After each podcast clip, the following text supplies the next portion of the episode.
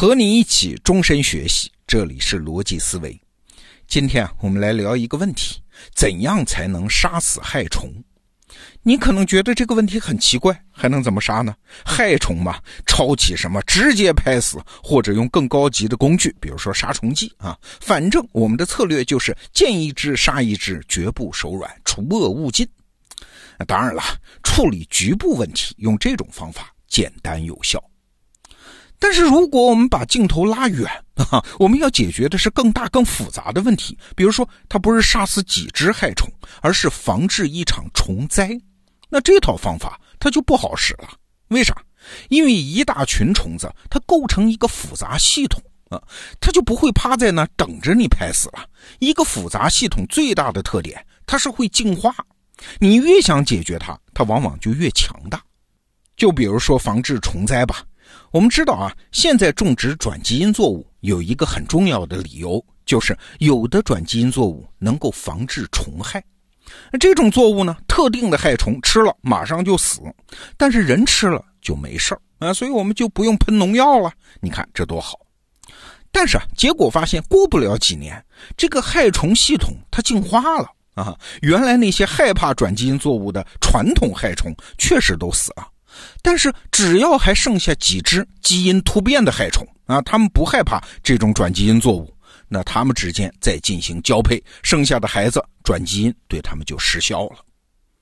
这种事在生物界是普遍存在的，什么养猪户滥用抗生素啊，也差不多就是这个结果。最后，生生在猪的体内培养出那种什么抗生素都不怕的病菌。其实啊，也不只是生物界。人类历史上类似的例子也很多啊，比如说一九二零年，美国颁布的禁酒令啊，本来想的挺好，喝酒有什么好的？那些经常酗酒烂醉的人，对人对己一点好处都没有，所以酒这个东西干脆禁掉算了啊！哈，当时就颁布法令，在美国制造、转运、销售酒的一律违法。但是结果是啥？哼，结果十年后一看啊。合法的酒没有了，那非法卖酒的网络就出来了，它进化了嘛？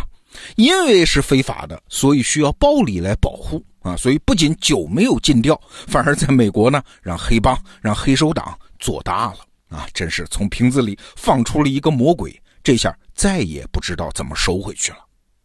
所以你看，我们总想着在短时间内一揽子解决所有问题。结果呢？结果是问题变化了，升级了，进化了，哈！但这个时候，我们已经用尽了所有方法，不知道怎么处理这个进化出来的新问题。这根本原因是啥呢？就是我们有时候会忽略啊，进化的法则对每个系统都是公平的。不仅我们想处理问题的人在进化，我们要处理的问题，我们的对手他也在进化。所以啊。面对一个复杂的坏现象啊，与其说我们是在对抗这个坏现象本身，不如说我们是在对抗它的进化。哎，这就是一个难得多的问题了。最近呢，我在听万维刚老师的精英日课的时候，里面就提到了一个观点：要想对抗进化，就两种方法，一个是呢抑制对手的进化，另一个呢就是和对手一起进化。下面我们一个个的说啊。先说怎么抑制对手的进化。进化论里面有一个概念叫选择压啊，简单说就是外界环境给一个物种演化方向施加的压力，这就叫选择压。比如哈，所有的母孔雀都喜欢公孔雀长着又长又好看的尾巴，哎，这就是孔雀世界里面的进化选择压呀。你放心啊，要不了多少代，所有公孔雀的尾巴。都是又长又好看。那按照这个原理这么说啊，控制进化的选择压，就是控制了对方进化的方向和速度。就比如我们刚才说的那个防虫害的例子，当你种的田里全是转基因作物的时候，那对害虫来说，这就是一个选择压极高的环境。它们进化那也是迫不得已啊，所以它们就会进化出不怕转基因作物的品种。那怎么才能让害虫一直害怕转基因作物呢？哎，答案很简单，减少选择压呀。现在农民们种田的时候啊，他们就会被要求，哎，在你的转基因田里面间隔的多少也种一些传统农作物。这样呢，害虫还是会被大量的杀死。但是毕竟传统农作物还多多少少有一点嘛，所以害虫也不至于全军覆没，还剩下一些残兵败将 啊。那这些残兵败将虽然数量不大，但是总比那些基因突变的不害怕转基因的害虫数量要大呀。你想嘛，在害虫的婚姻市场里面，谈恋爱生孩子的主体现在就仍然还是传统害虫啊，而基因突变的那些呢，就没有机会发展壮大。他们毕竟在害虫那个群落里，他们也是怪物啊。你看，这种策略的本质就是，虽然我根除不了你，但是我要确保我始终对你有办法。我是杀不死你，但是毕竟我能控制你。带着这个思路，你再去想想啊，假如假如我们穿越回一九二零年代的美国，我们要是给美国政府搞一套禁酒的策略，咱们会怎么建议啊？那至少在两个方面想办法，一方面呢是减轻禁令的选择呀，哎，我们不是禁酒啊，而是给喝酒找点麻烦啊，比如说减少卖酒的商店的数量，想买酒你得走很远的路。再比如说，每个人买酒有一定的数量限制啊，一次一天只能买一瓶，一瓶呢只有那么一丢丢，或者买酒得有医生开的处方等等啊。那限制到什么程度呢？就限制到做非法卖酒生意没有暴利的程度就行啊，因为没有暴利，这个行业就养不起黑手党，养不起黑帮啊。问题虽然没有根治。但是至少不会逼得黑帮崛起，逼得这个系统往我们不愿意看到的方向去进化。但是啊，仅仅有这种选择压的控制，那还是远远不够的。那还得有另外一手，就是得让喝酒这种行为让整个社会看不起，啊，制造舆论压力。这一代酒鬼，他们已经养成了酒瘾，可能是没救了。但是年轻一代身上那是大有可为啊！我们可以制造一种选择压，让他就净化不出酒瘾来啊！比如说，我们让所有的酒瓶子都印成粉红色的，让喝酒呢变成一件看起来有点娘娘腔的行为啊，而不是像在严格的禁酒令下，喝酒反而是一件反抗社会规则的很酷的行为。你看，这是不是对年轻一代的行为也有进化上的影响啊？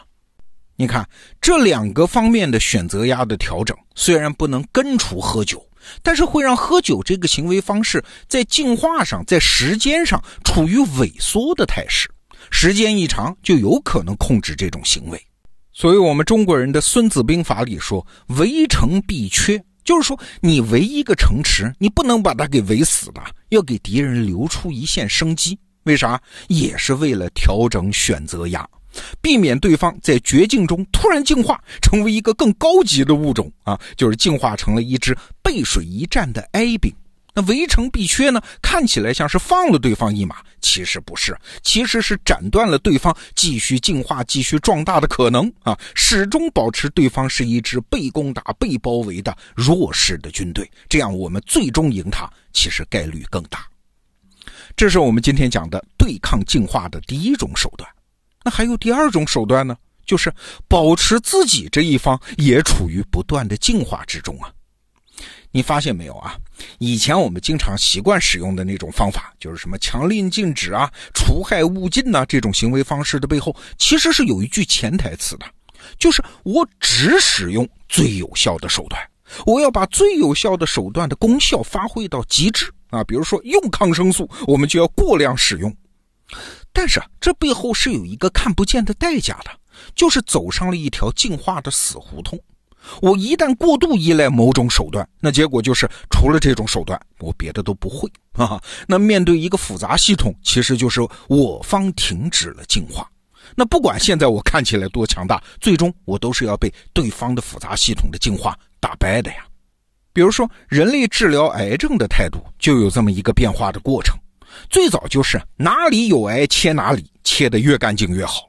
且不说这给病人带来多大的痛苦啊，问题更在于癌细胞在这种极端手段下，它会进化的更加穷凶极恶，所以白切了。但是现在呢，医学思想进步了呀，我们不谈怎么根治癌症，而是谈怎么带癌生存。请注意啊，这不是退而求其次啊！我干不掉你癌细胞，所以我只好容忍你，不是啊，而是人类调整了战场。